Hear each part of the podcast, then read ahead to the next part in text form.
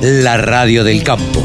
Única emisora con programación 100% agropecuaria. Ahora estamos en comunicación con Javier Lauría, el hombre que sabe de ovinos, que más sabe de ovinos y que trabaja con Guarino Producciones y que, bueno, es parte del equipo de Guarino y que amablemente siempre nos habla de ovinos todos los sábados.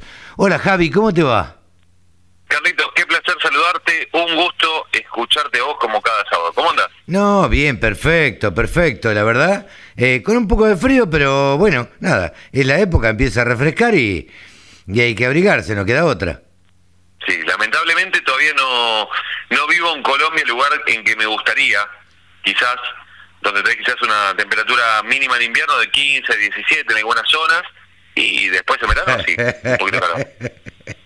Eh, yo sé por qué lo está diciendo, la gente no lo sabe, pero bueno. Eh, es que a mí me encanta, amo Colombia, me encanta, cuando estuve en 2016, amo Colombia profundamente, me encantaría vivir ahí. Claro, sí, yo conozco solamente de Colombia a Bogotá y la verdad es que ha sido tan esquivo para mí Bogotá que ha llovido todos los días que estuve. todos los días que estuve. Un frío de No morirse. creer. Un frío, pero por no, de caerse, por no decir otra cosa. Pero bueno, claro, he ido a otros lugares y, y la verdad decís, hay, acá hay 10 grados más, 20 grados más, ¿qué pasa? ¿Cómo es esto? Pero bueno, uno va a- solamente a Bogotá y la verdad es poco amigable. Pero bueno, che, Javi, ¿qué tenemos para charlar hoy? Ah, Me hablabas de, fuera de micrófono, de Córdoba como impulsor de la zona centro de, de ovinos. Contame cómo es esto. Bueno, el tema, el tema viene eh, a partir de ver materializado lo que hablábamos la semana pasada, que estábamos camino a, a Córdoba, eh, y poder ver, eh, a partir de, de ello, encontrarnos con producciones ovinas que van a marcar, realmente van a marcar, y ya lo vienen haciendo, un cambio en la región. ¿Por qué? Ajá. Porque ya sabemos que Córdoba es uno de los lugares donde se produjeron varias rebeliones, por decirlo de una forma rápida. No, sí, desde Eh, el cordobazo para adelante. Exactamente, exactamente. Y los cordobeses siempre manifiestan y uno sabe que la franja que, que une todo lo que es Mendoza, Córdoba, eh, Santa Fe y Entre Ríos, esa franja tiene mucho impulso desde lo que tiene que ver con la producción del campo, la producción ganadera y agrícola, y, mm, y Córdoba puntualmente eh, por la idiosincrasia, y esto la verdad que es un elogio, no es un no es eh, en desmedro del resto, sino un elogio eh, por el mérito que, que, que hacen y por el impulso y el empuje que tienen los cordobeses. Eh, al estar ahí me di cuenta y al charlar con, con gente, con, con los propios productores, e inclusive gente del sector político, eh, terminé de materializar algo que venía observando eh, a partir de diferentes manifestaciones, como por ejemplo que hace 20 días se llevó a cabo una mm, una vamos a llamarle campaña para decirlo rápidamente, aunque no es campaña la palabra específica, pero eh, se hizo una acción promocional de la carne ovina en Córdoba, eh, en la cual lo que hicieron, mirá qué interesante esto, eh, lo que hicieron no fue invitar a los productores, pero los productores ya saben, invitaron más bien a chef y a mm, y a gente de prensa. Claro, lo que, lo que pensábamos hacer a nivel nacional, ¿no? Exactamente. Ahora, vos sabés que eh, abro una ventana. eh, yo si tuviera que vivir en otro lugar, viviría en Rosario o en Córdoba. Yo Córdoba creo que eh, en algún momento se va a independizar de la Argentina eh, y lo bien que haría. Eh, pero me parece que los cordobeses, eh, yo te- tengo mucho trato con los cordobeses, tengo clientes cordobeses, eh, y me parecen que tienen una brillantez, una rapidez y una velocidad para los mercados que no la tenemos en otros lugares del, del país. Mira, yo, yo estoy totalmente de acuerdo y siempre tuve, cada vez que me encontré con, con cordobeses, siempre noté que te, vos le, le vas con una propuesta y dicen vamos para adelante. En cambio, me ha pasado, y lo digo, o sea, abiertamente con gente de Buenos Aires, y me dan mucha vuelta. Veamos que el plan de negocio, el plan de esto, el plan del otro, el cordobés dice, vamos a hacerlo. Pero Eh, mira que no, me no, lo- gustó. no en profundidad. Eh, y dice, vamos a hacerlo. Si De la, mal, de la vamos a misma manera que te di- le presentás un proyecto y te dicen, no, no me gusta, no, no va. Te dicen si va y va para adelante. Sí. Eh, yo he Sí, sí, presentado proyectos a gente cordobesa y me han dicho, eh, con total honestidad, lo digo y no, no tengo ningún problema, me, no, no va, no me gusta, esto no va a andar. Ah, mira vos, bueno, listo, chao, gracias. Y he presentado otros proyectos y me han dicho, sí, dale, vamos para adelante con esto. Claro. Entonces, decís, son terminantes. O sea, a ver, ¿le ven la pata a la sota o no se la ven?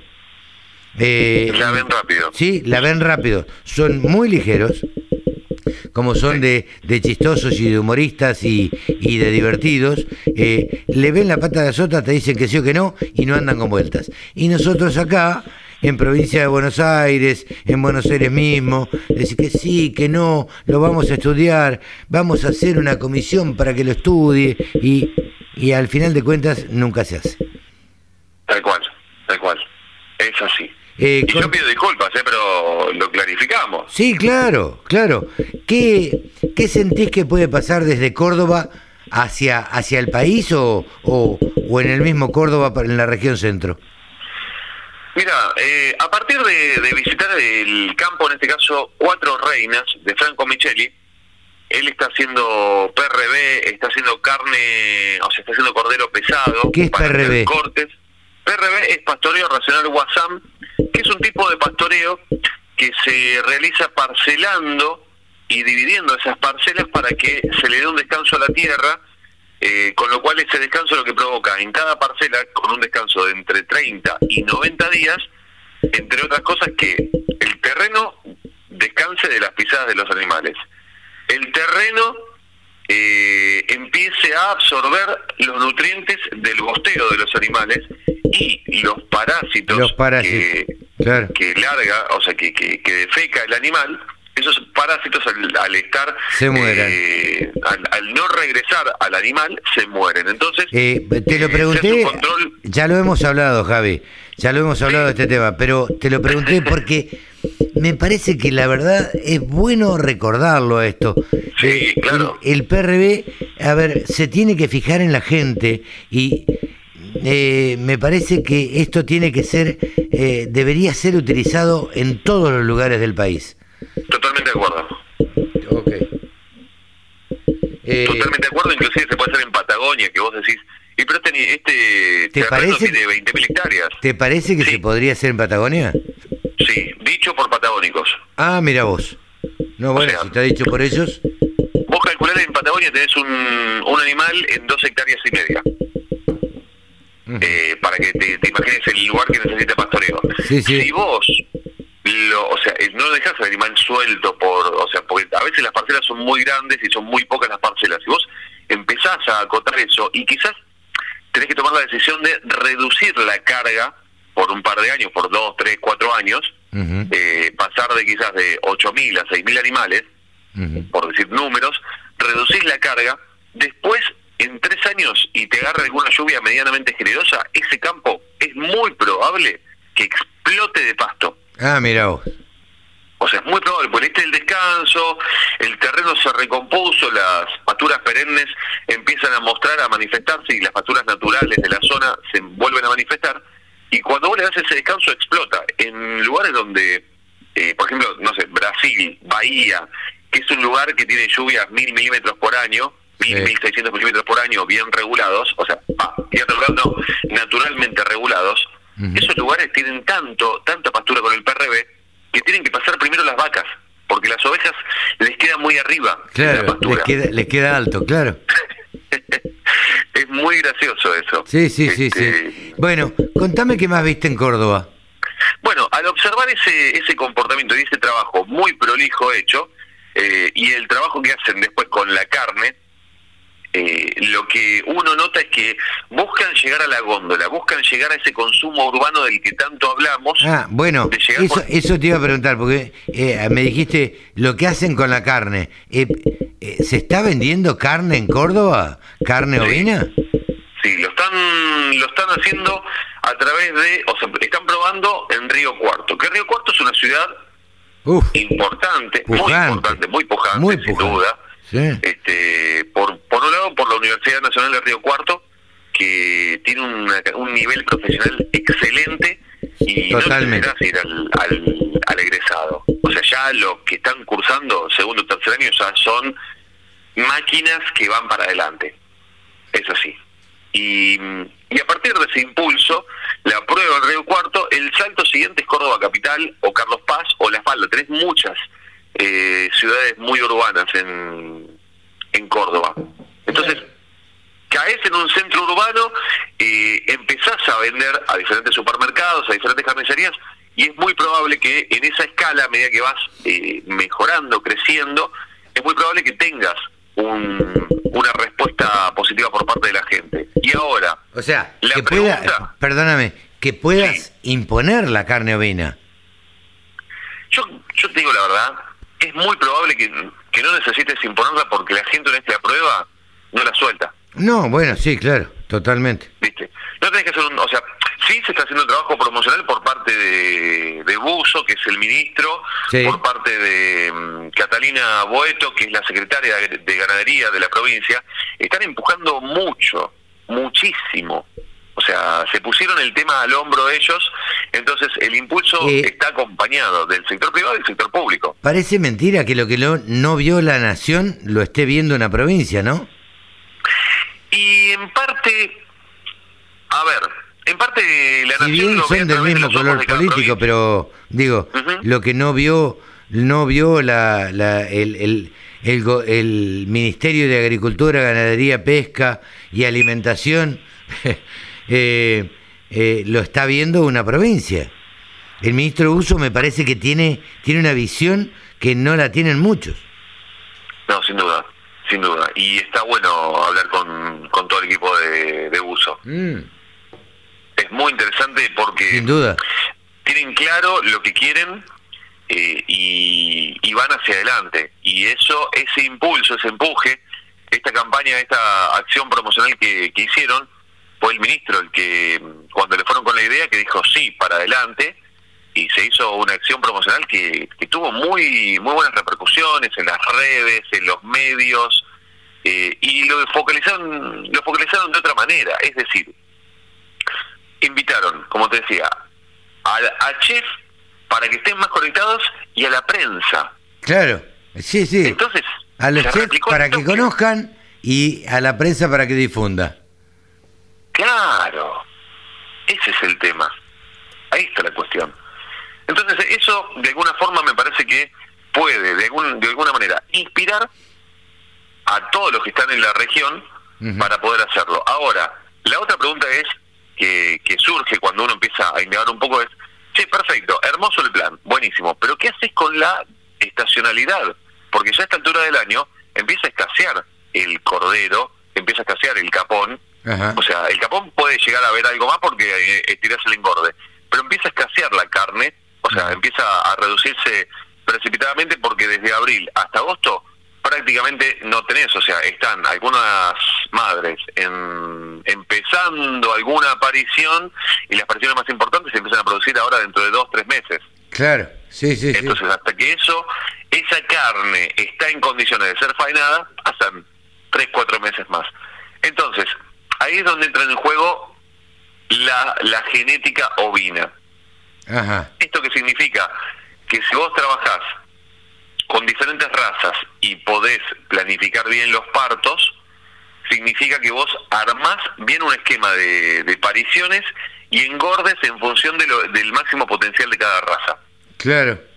Y a partir de esa planificación, eh, que vos decís, bueno, yo necesito para eh, tener para nacimientos en esta fecha, nacimientos en esta otra fecha, nacimientos en esta otra fecha, capaz que armás tres ciclos o cuatro ciclos, también planificás las pasturas para tener disponibilidad eh, en todo momento de Claro. esas pasturas. Pasturas de invierno y pasturas de verano.